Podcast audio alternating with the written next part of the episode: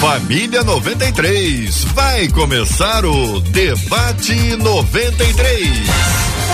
Está entrando no ar. Debate 93.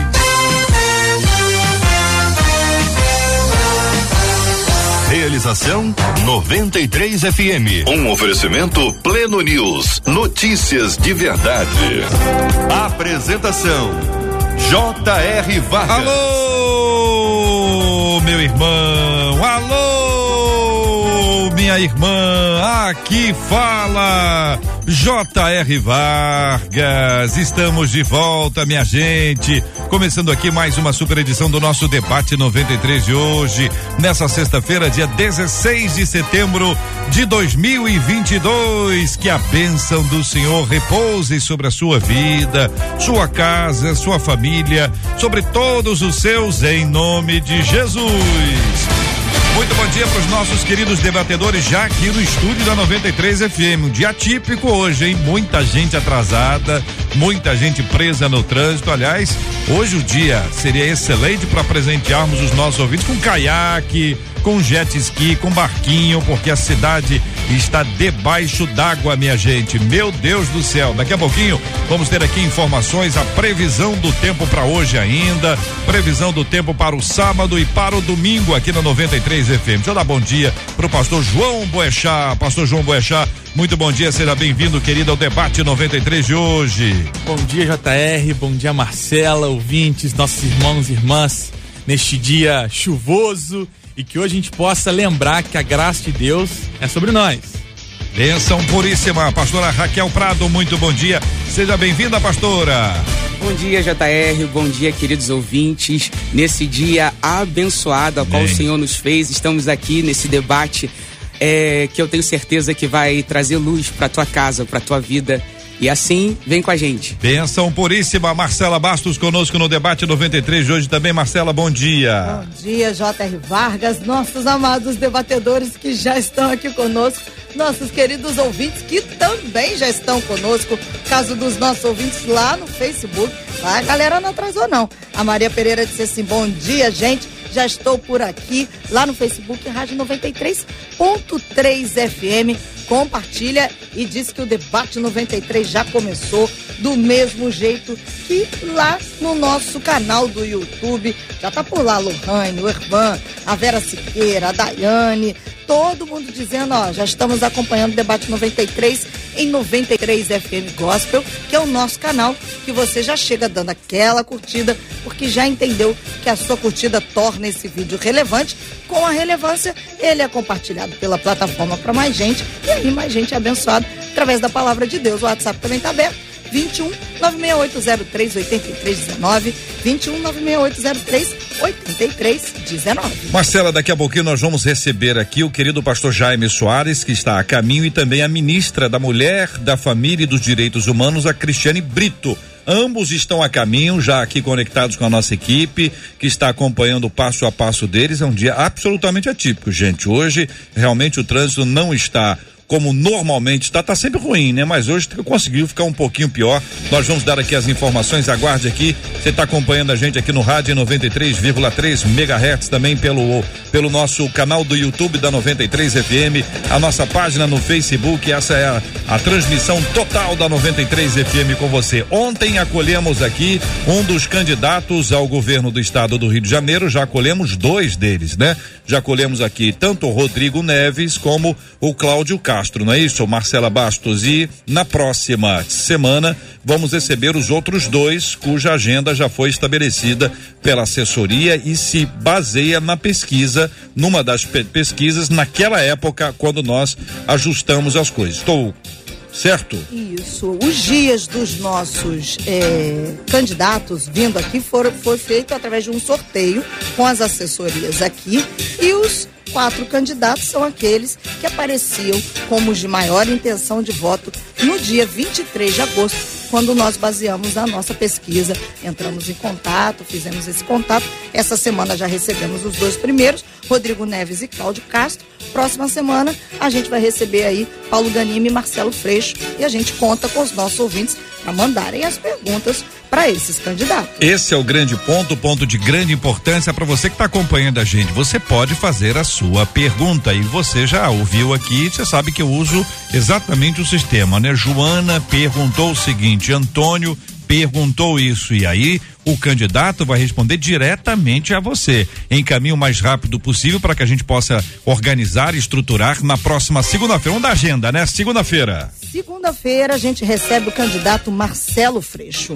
Na quarta-feira, dia 21, a gente recebe o candidato Paulo Ganini. Muito bem. Durante esses últimos dias, os nossos ouvintes perguntaram sobre tudo, né? Sobre a questão de, de educação, questão de viol, da se, segurança, a questão de saúde e também sobre ah, o posicionamento sobre a questão que envolve aborto, que envolve drogas, que envolve ah, os, o, o, ideologia de gênero, né? Tantas outras coisas foram apresentadas aqui e os debatedores têm que responder. Então aqui de cara aqui a minha missão é apertá-lo para que eles respondam o máximo de perguntas possíveis, tudo com educação, tudo gentileza, como sempre precisa ter, mas com a firmeza para que muitas respostas sejam dadas aos nossos queridos e amados ouvintes. Então, na segunda-feira, agendado e confirmado, o candidato Marcelo Freixo. E na quarta-feira? O Paulo Ganini. Então já pode enviar pra gente. O WhatsApp está aberto: 21 968038319. 21 968038319 coloca, diz o seu nome, o lugar de onde você é e a pergunta que você quer fazer. Quer fazer a pergunta para tal candidato, ou então para ambos os candidatos, na mesma pergunta, também pode. Você também pode enviar a sua pergunta para o nosso e-mail, que é debate@radio93.com.br funciona da mesma maneira, diz o seu nome e o lugar aonde você mora. Lá no nosso Instagram também tem um banner com a foto dos candidatos e lá você pode fazer a sua pergunta. Instagram Rádio 93 FM, manda pra gente porque você é que faz o você e o candidato. Muito bem, minha gente. Então na segunda-feira nós prosseguimos você e o candidato, depois saltamos e vamos para quarta-feira e assim fechamos esse ciclo entrevistando os quatro melhores colocados na pesquisa daqueles que estão postulando o governo do estado do Rio de Janeiro. Chegou na minha vida, me gente, essa história do ator José Dumont, que coisa louca é essa? Como é que esse homem, 72 anos, um ator, um homem habituado ao sucesso, um grande ator, um grande ator. E agora, não sei se você está acompanhando isso, gente. Ele foi preso com pornografia infantil numa investigação que começou no condomínio onde ele mora. A câmera de segurança flagrou ele com um menino de 12 anos trocando beijos e carícia. É um negócio assim tão assustador. Você imaginar que um ator um cara esclarecido, viajado, com grandes oportunidades na vida, está numa circunstância como essa. Daqui a pouquinho nós vamos conversar sobre esse assunto aqui no nosso debate 93 de hoje. Este é o debate 93 com J.R. Vargas. O nosso tema central, minha gente, passa aqui o que uma mulher deve fazer quando é agredida pelo marido que tanto ama. Vale a pena lutar por um casamento marcado pela violência? A agressão é um problema de caráter ou espiritual. É possível que um agressor se torne bom e doce, hein? Porque, por outro lado, é normal amar um homem que só sabe agredir. Como superar o trauma da violência doméstica? Eu quero saber a sua opinião, ter a sua participação no nosso debate 93 de hoje. Mas antes disso, há uma pesquisa do Centro de Pesquisa Cultural da Universidade Cristã do Arizona, querida pastor Raquel, que constatou em uma recente pesquisa que pelo menos um terço dos pastores sêniores dos Estados Unidos acredita que é possível, é possível ganhar um lugar no céu simplesmente sendo uma pessoa boa. Olha o que essa pesquisa apontou. Apontou. Pelo menos um terço, um terço dos pastores estão afirmando que é possível ganhar um lugar no céu simplesmente sendo uma pessoa boa. Esse estudo analisou algumas crenças, entre elas de que as pessoas podem merecer a salvação baseada apenas em suas obras. Pastora Raquel Prado. Pastora Raquel Prado, vou perguntar para a querida irmã. Pastora Raquel Prado, a pesquisa aponta isso. as pessoas acreditando, um terço dos pastores entrevistados nos Estados Unidos, de que é possível ganhar a salvação por meio das, das obras, que elas merecem a salvação. Qual é a sua opinião sobre esse assunto? Olha, eu vou ficar com o que diz a palavra de Deus. A palavra de Deus diz, apóstolo Paulo vai escrever no livro de. Vai escrever, não, está escrito, escreveu em Efésios capítulo 2, é, verso 8 porque pela graça vocês são salvos, mediante a fé. Isto não vem de vocês, é dom de Deus, e não de obras, para que ninguém se glorie. Então, eu não acredito que somos salvos pela meritocracia, mas sim pela graça. Foi a entrega do Senhor, de Deus, o seu único filho, para que através e por meio dele nós alcançássemos a vida e obtivéssemos a salvação. E uma vez que nós temos esse encontro, é aí se cumpre o que Tiago diz. É impossível que alguém manifeste, manifestando essa fé, crendo no Cristo, não manifeste as suas obras. Pastor João Boechat, e o senhor, o que pensa sobre esse assunto? JR e ouvintes, tem uma questão que parece que está sempre voltando é, pro, pro cabeça, pro centro do cristianismo, que é essa questão com as obras. Uma das coisas que divide, que marca a separação do cristianismo com o judaísmo, é justamente a meritocracia. Paulo, por exemplo, quando escreve aos Romanos, quando escreve aos Gálatas, como a pastora muito bem citou aos Efésios, por exemplo, essa questão está presente na igreja, porque parte da igreja acredita justamente nisso. Que assim como os judeus acreditavam, é possível que você seja salvo através de suas obras. Qual é a lógica judaica? Você faz alguma coisa para ser salvo.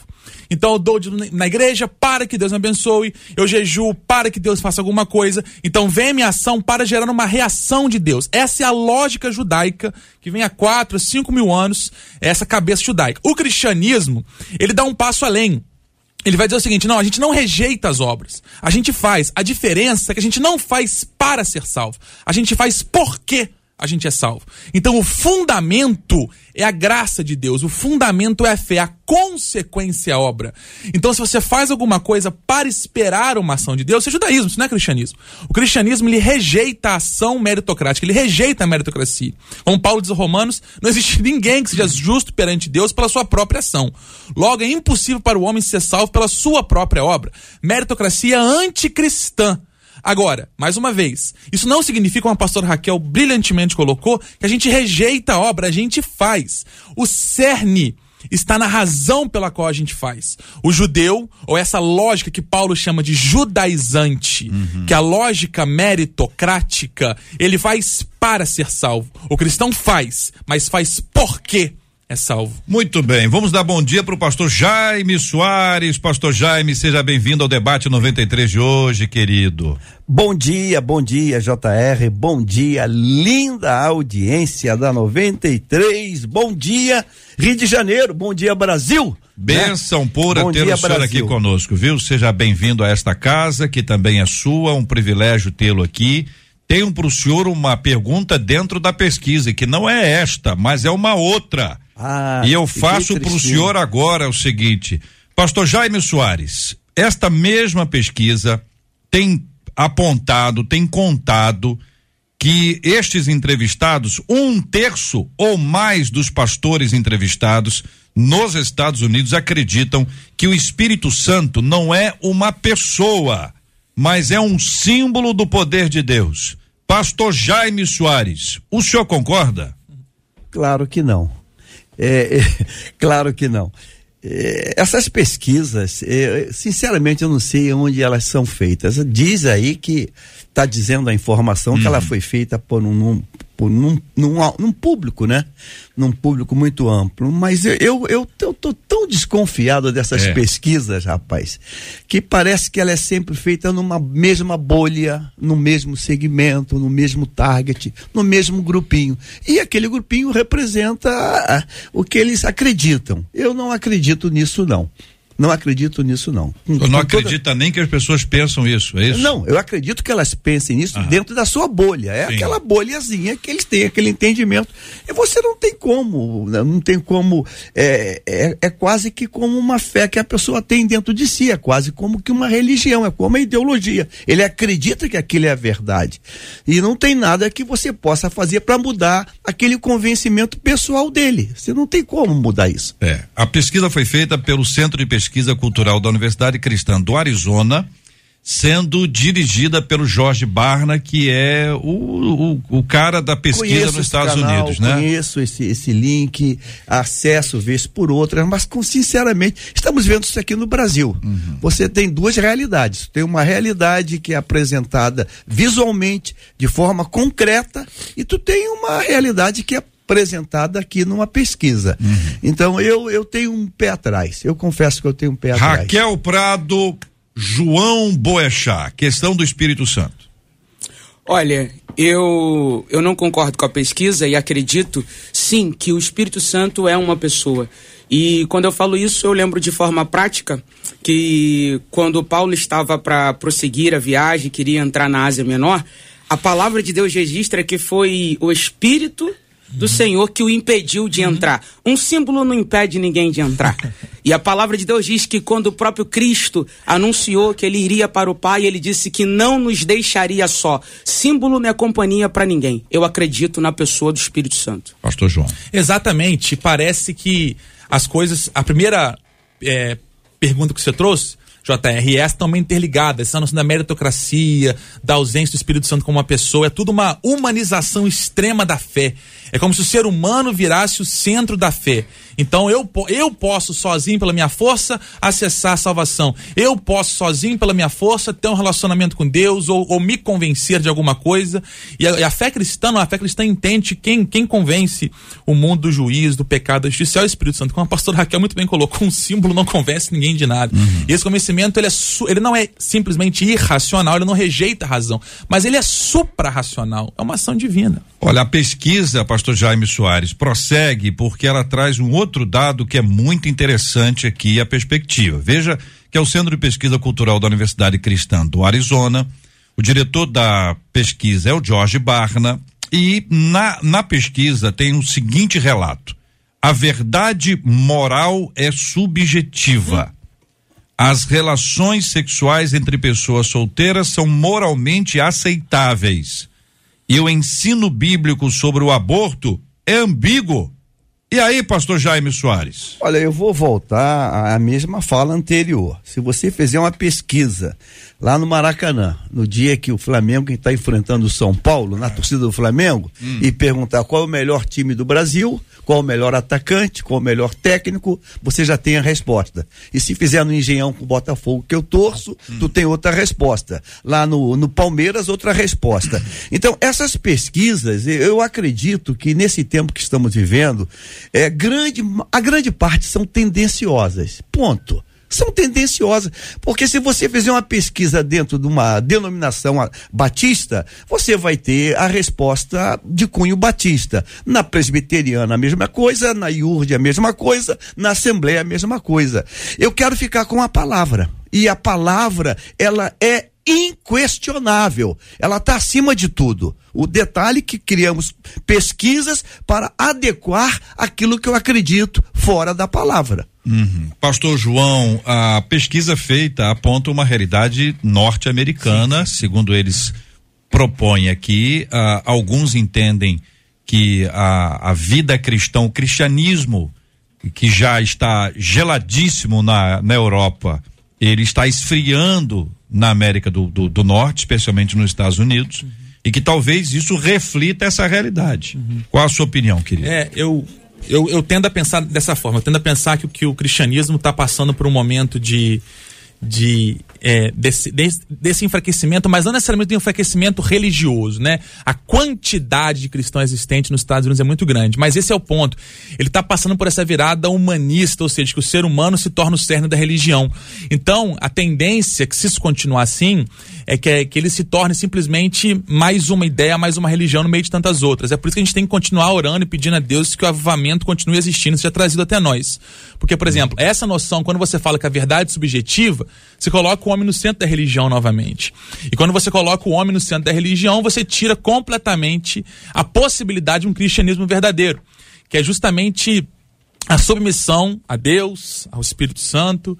Eu creio, JR, que essa uhum. tendência é uma tendência ocidental, uhum. dessa, dessa subjetivação da verdade. E, e, a gente precisa estar atento, como já tem entrado no Brasil, para que a gente também possa estar consciente de que, do que a gente crê e que a gente possa ser movido a partir dessa fé uhum. e não a partir dessa humanização. Mas só respondendo uhum. objetivamente sua pergunta, eu creio que isso é uma questão ocidental e a tendência que somente e a gente tem essa obrigatoriedade quanto cristão de lutar para não permitir que isso também se, é, continue crescendo no nosso país. Pastora Raquel, está se relativizando todo o processo a partir daquilo que se vive hoje, né? O contexto diz isso, as pessoas começam a acreditar mais no que elas estão vivendo influenciadas pelo seu meio e se distanciando daquilo que diz a Bíblia. É isso, pastora? Exatamente isso, JR. E como foi o início da, das pesquisas, né? Quando a gente quer retirar o Espírito de Deus, e como bem já disse aqui o pastor João, a gente centraliza o homem em tudo. E quando a gente centraliza o homem em tudo, a gente não, não vive não vive a fé. E a Bíblia diz que nós devemos é, caminhar por fé e não por vista. Então eu vivo relativamente aquilo que eu acredito, né? Eu, eu vivo aquilo que, que eu acredito que me seja confortável. Mas eu quero sintetizar a minha resposta fazendo uma pergunta. Hum. Respeito os, o, a pesquisa, o conhecimento do homem, mas eu quero terminar fazendo uma pergunta. Aonde é que estava esta faculdade? Aonde é que estavam estes homens quando o mundo foi criado? Eu prefiro ficar com haja de Deus. Antes do homem, a palavra. Antes do homem, o Senhor de tudo. Muito bem. Está conosco e queremos acolhê-la com carinho, com muito respeito, ministra da Mulher, da Família e dos Direitos Humanos, Cristiane Brito. Muito bom dia. Seja bem-vinda à Rádio 93 FM. E aqui é o nosso debate 93 de hoje. Bom dia, um prazer, uma alegria estar aqui com vocês. Seja bem-vinda, chegou bem, o trânsito hoje está bem animado, né? Está bem animado, estou vindo de Japeri agora. Japeri, hoje o trânsito está animado, inclusive a rádio hoje está dando um barco de presente para os ouvintes, galochas, porque realmente hoje o dia está bastante intenso. Queremos acolhê-la e como temos aqui ah, um fato que hoje, desde ontem, trouxe uma realidade assustadora que com certeza a ministra tem muitas informações, conhece diversos casos desse, mas a população em geral se surpreende quando recebe esta informação. Uhum. Alvo de investigação por estupro de vulnerável e pedofilia, o ator José Dumont, de 72 anos, foi preso em flagrante pela Polícia Civil do Rio com material de pornografia infanto-juvenil ontem, quinta-feira, 15 de setembro. O ator já era alvo de investigação por supostamente manter relações com um menino de 12 anos em troca de ajuda financeira. Câmeras de segurança teriam registrado imagens do ator trocando beijos e carícias com a criança, o que desencadeou a investigação com mandado de busca e apreensão na casa dele. A audiência de custódia está marcada para hoje ele será ouvido na cadeia pública em Benfica. O juiz vai resolver pela manutenção ou não da prisão ou convertê-lo em prisão domiciliar. Bom, isso que aí está é um ator veterano, extremamente conhecido, um grande ator, por sinal, dramático, grande ator. TV Globo suspendeu a participação dele em uma novela que está em fase de produção. Diante desse episódio que envolve o ator José Dumont, e essa investigação por estupro de vulnerável e pedofilia, como se posiciona a ministra Cristiane Brito? JR, esse é um caso que chocou aqui o estado do Rio de Janeiro e o Brasil, mas é, infelizmente é a realidade do nosso país. E nos traz algumas lições esse caso. Primeiro que o abusador, às vezes ele é acima de qualquer suspeita. Segundo, da, da importância da sociedade exercer a vigilância solidária, porque esse caso ele foi denunciado por um vizinho. Terceiro, a sociedade precisa estar alerta, os pais precisam estar alertas. Eu digo isso porque, infelizmente, 90% dos casos de abuso eles são cometidos por alguém da confiança dessa família, alguém da confiança da, da criança. E um dado que eu trago aqui que não é nada animador. Nós somos o país que mais exporta vídeos e imagens que alimentam a pornografia no mundo todo.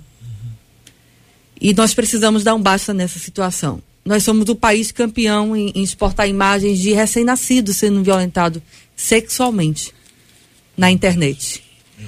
E isso é, não é aquele abusador que ele é pobre ou ele é rico. Ele é pobre, ele é rico, ele é classe média. Infelizmente, ele, isso está entranhado na nossa sociedade. Em algumas, algumas regiões do país, isso é até de certa forma é, justificado, dizendo que é uma questão cultural. Não é, é crime, é pedofilia.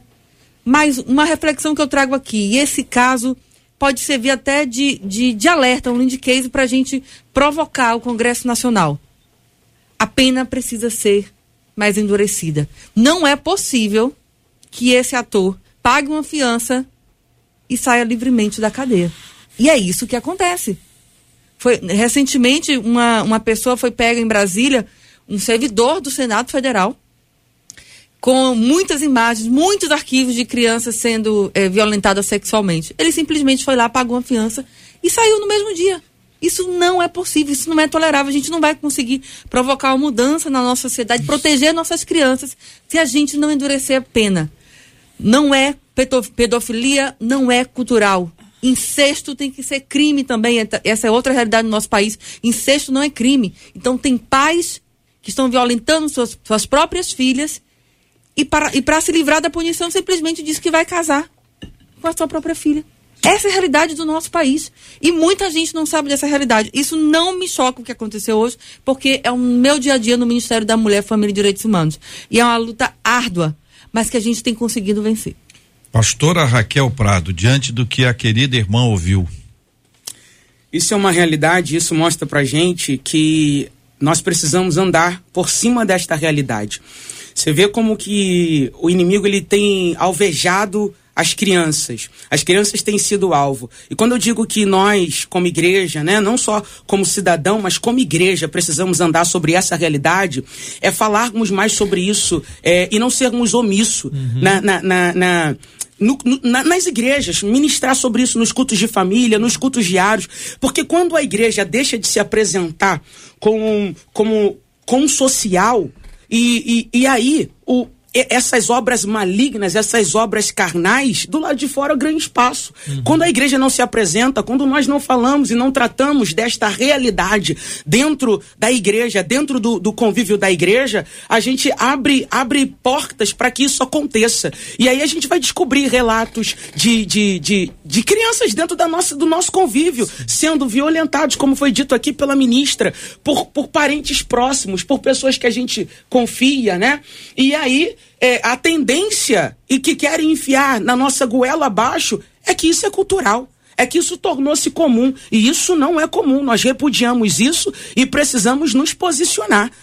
Eu diante tenho, dessa situação. Eu tenho a impressão que a igreja é um lugar de luta contra isso. Assim, pode acontecer, evidentemente que acontece, a gente tem conhecimento disso, mas a igreja é um lugar onde fala onde fala sobre a justiça, onde fala sobre o amor, a firmeza, o funcionamento bíblico, onde as questões são tratadas. Ontem aqui, ontem não, anteontem, nós repercutimos aqui aquele vídeo que tá aí rodando o YouTube aí de alguém dizendo que queria se infiltrar nas igrejas evangélicas. Tem lá um aspecto político, tem uma questão do aspecto político que a gente depois entrou na pessoa despreparada ou estrategicamente posicionada para destruir as crianças. E o objetivo era esse. Por isso que eu estou dizendo assim, estou ponderando aqui que o ponto nem é questão política. Não, o sim. ponto é uma pessoa que se infiltra, pastor Jaime.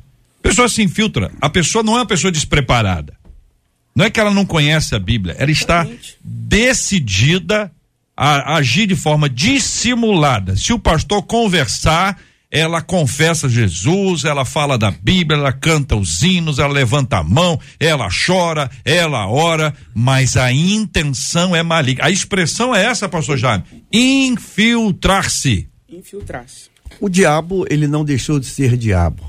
É, segunda Crônicas é, é, declara para nós que se o povo buscar a Deus, orar, se converter, é, o Senhor vai sarar a terra. Eu, eu, eu, parte, eu vou aqui tomar uma, uma posição que, que, contra mim, que sou pastor de um campo grande. É parte a igreja está deixando a desejar, porque ela está deixando de ser sal, ou ela está perdendo a qualidade do sal, ela está perdendo a qualidade da luz. O diabo está muito assanhado, o diabo está muito solto, e a Bíblia diz que Jesus se manifestou para destruir as obras do diabo.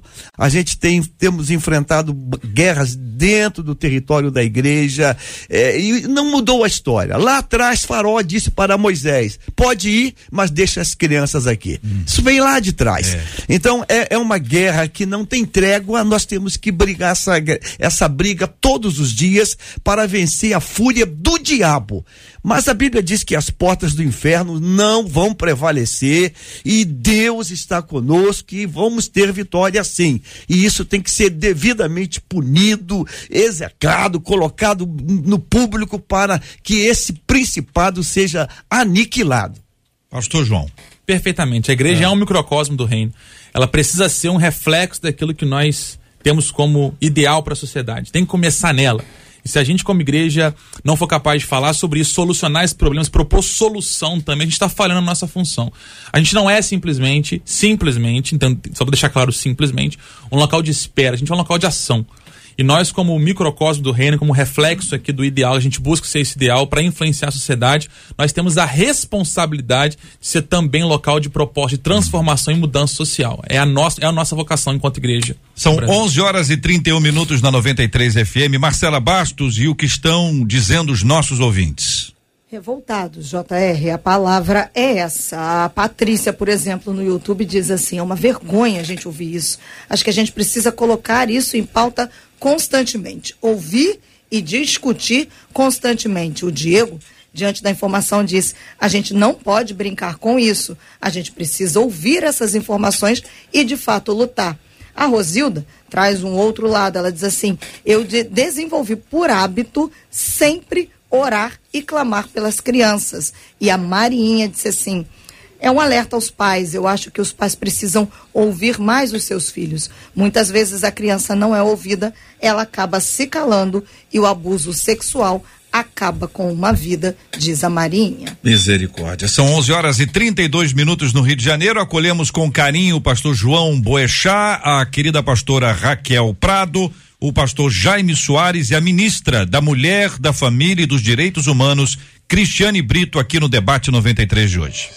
Este é o Debate 93, com J.R. Vargas. Tema central de hoje, minha gente, o que uma mulher deve fazer quando é agredida pelo marido que tanto ama. Vamos começar ouvindo a ministra, né? Vale a pena lutar por um casamento marcado pela violência? A esposa está apanhando e alguém diz: lute, não desista. A agressão é um problema de caráter ou é uma questão espiritual? É possível que um agressor se torne um homem bom, homem doce. Por outro lado, é normal amar um homem que só sabe agredir? Como superar o trauma da violência doméstica? Ministra Cristiane Brito. Olha, essas perguntas aí são perguntas que quando eu assumi a Secretaria Nacional de Política para as Mulheres em 2019, martelavam na minha cabeça. E hoje, como ministra, eu já tenho algumas respostas para te dizer sobre isso, JR, para os ouvintes também. Eu, como cristã, isso me dói muito dizer, tá? Que eu lamento quando uma mulher procura a sua liderança religiosa e fala: Eu estou sendo agredida pelo meu marido, isso é constante, e simplesmente aquela liderança manda ela voltar para casa e orar. Isso tem que mudar, isso já está mudando. Felizmente, a gente vê hoje as nossas lideranças preocupadas em, em se interessar e, e, descobrir quais são os canais de denúncia, quais são os tipos de violência. Eles estão nos procurando para que a gente dê o mínimo de capacitação por meio do nosso programa chamado Salve a Mulher, para que eles funcionem como é, uma verdadeira rede de proteção para essas mulheres. Isso é muito importante. independentemente da religião. Se essa mulher acredita no casamento, e é o que nós acreditamos, eu acredito na família. É, realmente a gente tem que tentar proteger a família, o casamento, mas se você está no ciclo de violência, deixe o agressor, nem que você depois reconstitua seu casamento. Se ele depois se corrigir ele mudar realmente, você volta para dentro de lá. Ou ele volta. Mas você está no ciclo da violência, a tendência é que isso cresça. Nenhuma violência doméstica ela começa com um tapa na cara. Ela primeiro começa, primeiro começa com a palavra, com a violência psicológica, que as mulheres que me ouvem aqui sabem que muitas palavras doem mais que um tapa na cara. Muitas palavras causam traumas muito mais intensos que um, que um tapa na cara. E ela vai, ela vai se intensificando, ela vai se tornando mais uma rotina, até que infelizmente culmina num feminicídio. E já que nós estamos falando para um público evangélico, eu preciso dizer que a igreja faz parte dessa rede de proteção. Que nós estamos à disposição para explicar sobre os nossos canais de denúncia. Muita gente não conhece o 180, que é um canal que funciona 24 horas por dia, inclusive por WhatsApp. Que a informação pode fazer a diferença entre a vida e a morte de uma mulher, JR. E mais ainda, aquela liderança que percebe que a mulher, por depender economicamente do agressor, ela não sai do ciclo da violência. Se intere, procure saber dos nossos programas e ofereça ajuda para essa mulher. Nós temos o Qualifica a Mulher, que é um, um, programa de capacitação que funciona no Brasil todo. Durante a pandemia, onde a mulher estava isolada, vivendo com seu agressor de forma mais intensa, nós capacitamos mais de 127 mil mulheres. Não tem ônus nenhum para o município, nós estamos à disposição.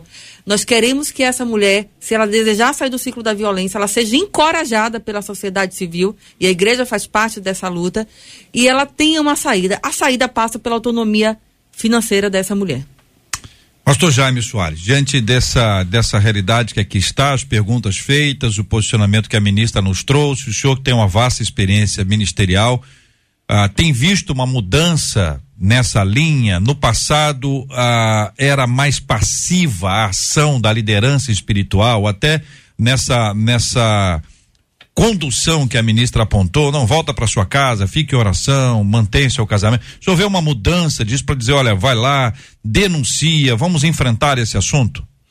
Mudança eu não diria uma palavra muito forte. Eu vejo um, um, um, uma luzinha de melhor assim, porque a comunicação, as redes, a, a todas as ferramentas de comunicação têm facilitado um pouco isso. Agora, é, deixa eu voltar um pouquinho a, atrás e dizer que toda essa violência, ela, ela é fruto da desgraça do pecado. A primeira violência na Bíblia está em Adão, quando acusa a própria mulher dizendo que ela é culpada daquilo. Ela, ele fala para Deus: a mulher que tu me deste. Ali está a primeira violência contra a mulher. Quando se quebra o respeito, a honra, o amor, a gente começa a fazer toda essa, toda essa desgraça. É, é um quadro assustador, não é um quadro brasileiro, é um quadro global. Né? É um quadro mundial da sociedade que está doente, que está enferma. É, é, lógico que é, é, há muita passividade, uhum. há, há, há, pouca, uma punição mais rígida, quando um, um, homem não, não, não aceita pagar por uma pensão de alimento, ele vai preso. Então, se essas agressões também produzirem cadeia e uma cadeia braba, uma cadeia pesada, acredito que ele vai pensar um pouco mais antes de uma agressão verbal, uma agressão física ou outra maluquice qualquer. Uhum mas é uma guerra. Estamos hum. numa guerra e, e, é uma guerra difícil. Hum. Não é fácil, não. Eu acredito que a, a nossa ministra ela deve estar bem, bem, bem massacrada, porque é todo dia. Todo dia você tem um fato novo. Não é uma coisa que é esporádica. Enquanto estamos aqui, Sim. com toda certeza, Sim. alguma desgraça está acontecendo em algum canto por aí. Misericórdia. Pastora Raquel. É, esse tema é bastante relevante. Eu fico muito feliz por discutirmos esse tema, porque, quando, que como o pastor acabou de dizer aqui, eh, enquanto nós estamos aqui, mulheres estão sendo agredidas, né? E, mais uma vez, a participação da igreja, como bem colocado pela ministra, e eu sei bem o que digo, é, exemplos dentro da própria família. Quando você ia à igreja e, e tinha coragem de contar a agressão que sofria em casa, o que você ouvia é: ore, que Deus vai trabalhar. E aí entramos, é, é, não por coincidência, mas eu creio que por um propósito, na, pergun na pergunta que foi feita aqui quando nós começamos: a fé sem obra. Perfeito. Eu tenho fé. Perfeito. Então eu vou orar para Deus transformar, para mudar. Mas eu tenho que manifestar a obra. A lei me dá direito a denunciar esse agressor. Eu posso lutar? Posso, porque se eu disser que não posso, eu estou reduzindo e dizendo que o Senhor Jesus e o seu poder é limitado, não pode transformar um uhum. ser. Só que eu preciso saber com que armas lutar. Uhum. E nessa guerra de agressividade, nesse ambiente de violência, eu não posso lutar com braços carnais simplesmente. Eu tenho que lutar com uma luta é, é, de forma sábia. E a sabedoria me diz que eu não sou obrigado a ficar no mesmo ambiente que o agressor. E se eu amo, a palavra de Deus diz que o amor é o cuidado por amor a esta pessoa que é o meu agressor, por não querer também o mal dele e sabendo que a palavra de Deus diz no seu mandamento, seu primeiro mandamento, o grande mandamento, é que devemos amar a Deus, amar a Deus de todo o coração, amar a Deus com, com as nossas, com todo o nosso, o nosso sentimento de pensamento. E o segundo mandamento, amar ao teu próximo como a mim mesmo. Eu preciso me lembrar que antes de amar o próximo, eu preciso amar a mim primeiro. Pastor João Boechat. Perfeito. É, a palavra, quando Jesus trata, por exemplo, em Mateus sobre a relação, sobre sobre o divórcio, sobre o casamento, e quando Paulo fala em Romanos também, por exemplo, eles usam uma palavra para definir quando esse rompimento ele é ocasionado, que é a palavra que, na tradução que a gente tem em português hoje, aparece como moralidade sexual. Mas é uma palavra mais profunda, que é a palavra porneia, uhum. que vem do pornográfico, do pornô. E a gente, por causa da influência grega, a gente tende sempre a pensar pornografia. No Brasil, essa, é, de, no Ocidente, de forma geral, essa, essa é a ideia, como questão sexual. Mas porneia é muito mais profundo que isso. A palavra porneia quer dizer vender a pureza. Ou seja, Toda vez que há a venda ou você troca a pureza de um relacionamento, a santidade de um relacionamento, você rompe aquilo, aquilo ali. Então, quando há uma violência, há um rompimento, há uma venda da pureza. E quando você vende a pureza, a única forma de reatar, de restaurar, é através de um tratamento, é através do tempo, e é através da punição necessária a isso. Então, se houve um tipo de violência, houve uma pornografia, houve, houve uma, um rompimento da pureza, seja isso do ato sexual, seja do ato da violência física, da violência psicológica, havendo rompimento, havendo venda da pureza, como, como disse, que é o que a palavra porneia significa, havendo essa venda da pureza do relacionamento, existe a necessidade de correção e tratamento. Sem correção e tratamento, não é possível restaurar o que foi quebrado. Marcela Bastos e os nossos ouvintes. Uma delas diz o seguinte: a agressão abrange muitos âmbitos, eu vou dizer a vocês. Passei pela agressão psicológica e é terrível. Uma outra ouvinte diz assim: é triste reconhecer, mas existem casamentos que não valem a pena. Uma outra ouvinte, que eu vou omitir o nomezinho dela, ela disse assim: tem muitos homens que são santos na igreja, hum. mas em casa são bem diferentes. O meu pai era assim. Agressivo em casa, na igreja, pregava, era admirado, mas só nós sabíamos o que passávamos dentro de nossa casa. Essa questão parece que nos agride profundamente, que é a pessoa que é o hipócrita, né? Que é a uhum. pessoa totalmente incoerente com aquilo que ela faz. Há muitos anos, há muitos anos aqui, eu ouvi um relato de uma de nossas ouvintes que dizia que ela apanhava todos os dias, todas as noites, ela só não apanhava quando tinha culto na casa dela. Nossa.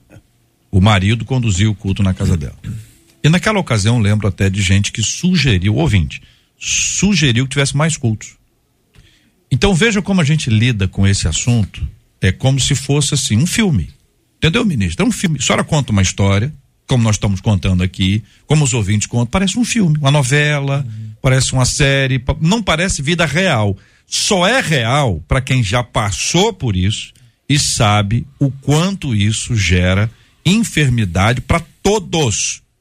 Porque uma mãe agredida são filhos agredidos, são os pais agredidos, toda a família é agredida. E de uma forma muito so sofrida, isso fica marcado na vida da pessoa, a não ser que ela tenha um tratamento, no nosso caso, que é espiritual, uma cura hum. vinda da parte de Deus. Hum. Ministra. É, e tem um, um, um, segmento dessa, dessa realidade toda um, um componente muito grave que me toca muito como cristã. E quando eu lidei com a realidade do feminicídio no Brasil, foi algo que me motivou até a fazer uma, uma minuto na proposta legislativa e uma política de Estado. São os órfãos do feminicídio. Uhum. Ninguém fala dos órfãos do feminicídio. São crianças que a mãe foi assassinada pelo pai, ele continua amando o pai, mas acha que se tiver qualquer contato com aquele pai que ou ele cometeu suicídio ou ele está na cadeia, ele vai estar tá traindo a memória da própria mãe. Se ele tiver os cuidados da família materna, geralmente essa família proíbe essa criança de, de ter contato com a família paterna, com uhum. os avós, ou de visitar seu pai na cadeia. Uhum. Essa criança, ela é fadada, infelizmente, o que eu vou falar aqui, isso é, isso é muito triste, mas qual, qual o futuro dessa criança? Imagina os traumas que essa criança passa para o resto da vida. E alcançar essas crianças hoje tem sido a nossa prioridade. É possível mapear essas crianças, sim. Não é fácil, nós precisamos de dados, e agora, desde 2019, que a gente está atrás de dados. A gente não consegue fazer política pública sem dados, isso é ficção. Uhum. Mas é possível a gente mapear essas crianças, é possível que a sociedade é, se envolva nisso. Você imagina se cada empresário, é, cada grupo, cada organização da sociedade civil adotar uma criança dessa, uhum. para cuidar do psicológico dela, para dar educação para essa criança. E 15%, infelizmente, também dos agressores, que a gente precisa falar deles também, cometem um suicídio em seguida. Então, é uma realidade, como você acabou de falar, JR, destruidora. Destrói toda a família. A família nunca mais vai ser a mesma. E eu quero dizer para você que aqui no Rio de Janeiro, por exemplo, é uma realidade assustadora. Eu acabei de vir de Japeri para é, verificar as obras da Casa da Mulher Brasileira. Vai ser a primeira Casa da Mulher Brasileira no estado do Rio de Janeiro, não é à toa porque é o segundo município com maior índice de feminicídio no estado. Japeri. Japeri. Ontem eu estive aqui também é, numa, numa outra missão. Vocês todos ouviram falar no caso Chocou o Brasil, daquela mulher que permaneceu em cárcere privado junto com seus dois filhos por 17 anos. Uhum. Como que uma mulher, ela está 17 anos em cárcere privado e essa vizinhança não acionou, só acionou agora em 2020 o Estado. E Pasmem vocês, eu fui procurar dados do da nossa Ouvidoria Nacional de Direitos Humanos e só no primeiro semestre de 2022 nós tivemos relatos de quase 5 mil mulheres em cárcere privado do nosso país. Eu estou falando do que foi, do que chegou até a gente. Vocês imaginam o número de subnotificação, que é o nosso maior desafio, a subnotificação. Sempre. Mais da metade, mulheres idosas. Nossa. Mulheres idosas, inclusive, que estão sendo violentadas sexualmente. Nós temos casos de mulheres de 98 anos que perderam a vida por violência sexual. Desde o ano passado, isso é um tipo de violência que tem nos assustado. E quem agride essa mulher, quem violenta essa mulher? O neto, o filho ou o vizinho. Essa é a nossa realidade hoje. É monstruoso. É monstruoso e eu digo para vocês que como foi no caso dessa, dessa mulher aqui no Rio de Janeiro, que saiu hoje, felizmente, do, do, do, do cárcere privado, também foi uma denúncia que foi feita. Ca... os casos recentemente que chegam até nós são terceiros que denunciam, não é a própria família. Daí a importância de, de se exercer a vigilância solidária. Hum. Aquele jargão de que em briga de marido e mulher não se mexe a colher, isso ficou para trás. Nós precisamos é, falar para a mulher da importância de denunciar e nós precisamos denunciar por essa mulher. Uhum. Olha, 75% é a média nacional das mulheres vítimas de feminicídio. Nunca denunciaram. Porque nunca foram incentivadas a denunciar, ou porque não conhecem os canais de denúncia, ou porque não confiam na rede de proteção que, pode, que o próprio Estado pode oferecer. Então, fica aqui aproveitando é, quem, nos, quem nos ouve nesse momento, JR, eu queria a oportunidade de falar o nosso canal por WhatsApp do 180, que é o 61996565008, 61996565008. Você, mulher, grava aí esse número no seu, no seu celular, no seu WhatsApp, você nunca vai saber quando é que pode precisar disso, às vezes para uma amiga, para um colega de trabalho, salva com outro nome, não salva com 180. E aí, se você precisar, ou um terceiro precisar denunciar algum tipo de violência, você vai dar um oi.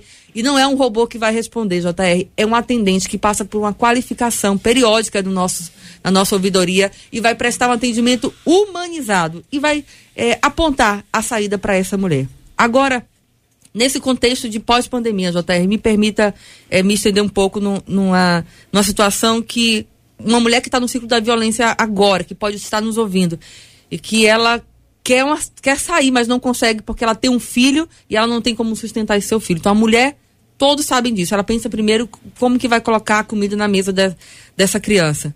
Procure ajuda, procure, procure Estado, procure a prefeitura, procure ajuda, mas tenha sua autonomia econômica e não dependa mais desse seu agressor. Eu vou dar um relato que foi o que me motivou a lançar o Qualifica Mulher.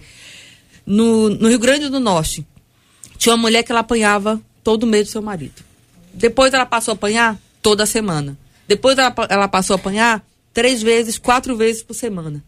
E ela foi alertada, pastor Jaime, por uma vizinha que falou: Olha, eu tô, eu tô observando, tá ficando muito mais frequente, eu tô preocupada com você, pode acontecer alguma coisa. Ela falou: Não, olha, é meu casamento, tô casada há mais de 20 anos, é, não tenho como sustentar meu filho, e assim eu vou permanecer, não se preocupe comigo. As surras ficaram mais intensas, e essa vizinha de novo procurou essa mulher e falou: Olha, eu tô aqui com o dinheiro da passagem para te socorrer. Eu vou colocar um banquinho do outro lado do muro. Quando você achar que a situação está insustentável e você achar que você está correndo risco de vida, se lembre que eu estou aqui do outro lado, com o dinheiro e com o banquinho do outro lado do muro. E assim elas combinaram. Infelizmente chegou esse dia. E esse homem estava com uma faca no pescoço e ela começou a gritar, conseguiu correr em direção ao muro. Ela viu o banquinho. Quando ela estava pulando esse muro, pastora Raquel. O filho dela, de dois anos e meio, falou: Mamãe e eu. E essa mulher desistiu. E ela voltou. É, a vizinha chamou a polícia, socorreu essa mulher. Depois ela voltou para dentro de casa e foi vítima de um feminicídio. Tentativa de feminicídio. Ela quase morreu. Ela ficou meses, meses hospitalizada. Ela quase morreu porque ela dependia financeiramente do seu agressor. Eu estou falando isso porque essa mulher, e hoje o relato dela, para ela, ela incentivar outra mulher a, a, aprender a empreender, hoje tem tantas ferramentas, tem microcrédito, tem tantas coisas, pode ser a saída. E muita mulher, muitas mulheres hoje podem estar nos ouvindo e, e, e tá esse despertar. Ou, ou às vezes ela não quer se conscientizar que ela está no ciclo da violência, ou, ou às vezes ela não, não tem ninguém que encoraje essa mulher a saída passa pela autonomia econômica dessas mulheres, JR. Eu quero fazer dois desafios com base na fala que a senhora nos trouxe, ministra. É, a primeira, vou começar por essa última, porque a, as nossas igrejas nem sempre têm condições de ajudar financeiramente a todas as pessoas que precisam. Mas é possível que membros da igreja possam empregar essas pessoas, possam dar a essas pessoas uma oportunidade de trabalho e ainda que na sua igreja, ouvinte, seja uma igreja muito pequenininha, se diga, olha, aqui não tem jeito. Crie vínculos com pessoas de outras igrejas, pastores, criem vínculos com pastores de outras igrejas que eventualmente, se na sua não tiver condições de oferecer emprego, nós estamos falando de empregar. Nós estamos falando de dar o trabalho para ela, para ela ter oportunidade, para ela ter essa autonomia econômica e não ter a dependência do agressor. Uhum. Não é do marido, não. Uhum. Porque tem gente que já começa a achar que é outro assunto. A questão aqui é o cara é agressor. E ela não tem para onde ir. É a história do menininho, mamãe e eu. A segunda possibilidade, desafio que eu faço, são quanto aos órfãos do feminicídio. Que neste caso, neste caso, a gente pode fazer algo mais. Porque se, se a gente não tem condições de mapear isso, o Brasil é gigantesco, gente. Esse país é uma, coisa absurda, o tamanho, to, é muito difícil. Mas as igrejas estão na rua. Onde essas igrejas estão? Na lua? Não, a igreja está na rua, a igreja tem um vínculo ali, as pessoas se conhecem, aquele ali é o seu João, aquele ali é o seu Antônio, aquela ali é a dona, é dona fulana, dona... Então, essas coisas podem ser feitas para viabilizar. E a igreja pode ser uma agência para ver essa história sendo mudada, transformada e oferecer um pouco de apoio, que pode ser muito importante, pode ser um, um grande socorro para a pessoa numa hora que ela mais precisa. São 11 horas e 53 minutos, minha gente. Eu lamento muito, mas o horário eleitoral está aí e a gente não tem como é, desobedecer. Nós somos uma emissora de rádio, temos que obedecer.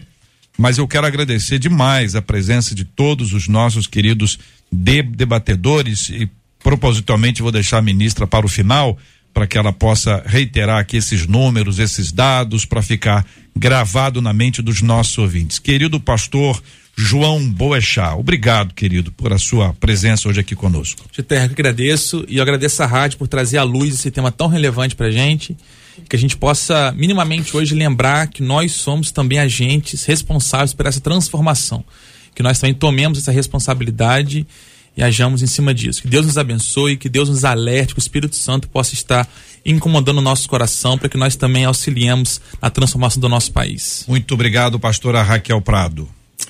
Eu agradeço, J.R. Vargas, também essa oportunidade ímpar e singular de cooperar, de participar desse debate que foi tão esclarecedor de poder ouvir relatos que não era, pelo menos do meu conhecimento, e como igreja fica aí o alerta para que a gente possa se tornar mais participativo, para que a gente possa se tornar mais ativo nesse social e fazermos o nosso papel. Que Deus abençoe, que Deus ilumine a cada vida e cada família em nome de Jesus. Pastor Jaime Soares, querido, muito obrigado. Querido JR, querida e distinta mesa, eu quero louvar e glorificar a Deus pelo tempo que estamos vivendo. Eu estou com 70 anos. Nunca na história política ou do, do, do, da minha razão, eu nunca tinha vivido num tempo em que o presidente da República trabalha com o trinômio Deus, Pátria, Família. Eu não conheço.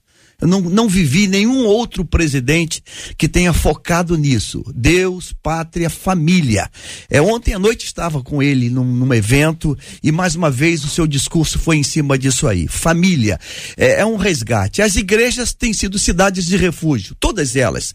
Então eu quero dizer para toda essa audiência que você tem uma igreja evangélica perto de você. Lá tem um ciclo de oração, lá tem um grupo que ora, que sobe monte, que clama, lá tem pessoas de Deus e você vai pedir socorro, vai vão orar e Deus vai, vai ter uma orientação e eu creio que Deus está trabalhando em favor daqueles que estão padecendo. Eu creio nisso. E eu louvo a Deus por esse tempo e que a gente não perca essa oportunidade de mudar a direção desse país. Nós precisamos preservar esse valor sagrado. Obrigado, querido pastor Jaime Soares. Marcela Bastos, ah, vamos só reiterar aqui para os nossos ouvintes da semana que vem, nós prosseguimos ouvindo os candidatos ao governo do estado do Rio. Já ouvimos dois deles, Rodrigo Neves e Cláudio Castro. Semana próxima, segunda-feira e quarta-feira, quais são os candidatos que estarão aqui conosco? Segunda-feira nós vamos ouvir o candidato Marcelo Freixo e na quarta-feira vamos ouvir o candidato Paulo Ganime. Então envie suas perguntas. Muito bem, as perguntas podem ser enviadas pelo nosso WhatsApp, que é o 21 96803 8319, 21 96803 8319, pelo nosso e-mail que eu esqueci o, o endereço debate arroba rádio93.com.br e também lá no nosso Instagram, lá no banner que vai estar tá fixado lá com a foto dos candidatos. Muito bem. Encaminhe a sua pergunta para que a gente possa conversar aqui com os candidatos na próxima semana, segunda e quarta-feira aqui no debate 93. Ministra Cristiane Brito, 180 denúncia de violência contra a mulher o ouvinte que estiver passando por isso e tem o WhatsApp, vou dar aqui, veja se é esse número, é o 61 99656 5008 ou 5008.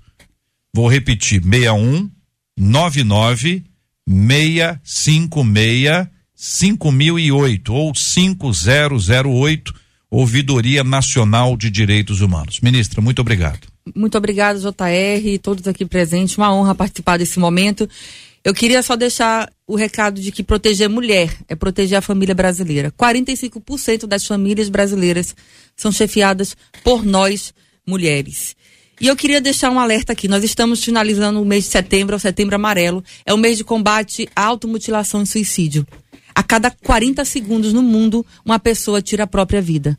Aqui no Brasil, depois da pandemia, uma a cada quatro crianças desenvolveram um transtorno emocional, inclusive de automutilação. É um assunto sério e que também que a igreja tem que se envolver, debater. É um tabu a questão do suicídio, mas precisamos encarar. As pessoas dão sinais. Não ignore o sinal da depressão. Se tiver, se você tem aquele preconceito de que procurar uma ajuda médica é porque a pessoa está louca, não é quebre os preconceitos, vamos quebrar esse tabu, vamos falar da automutilação e do suicídio. Enfim, eu queria dizer para vocês, igreja, a igreja é o nosso refúgio. O que seria da, da, dos nossos brasileiros durante a pandemia se não fosse a igreja?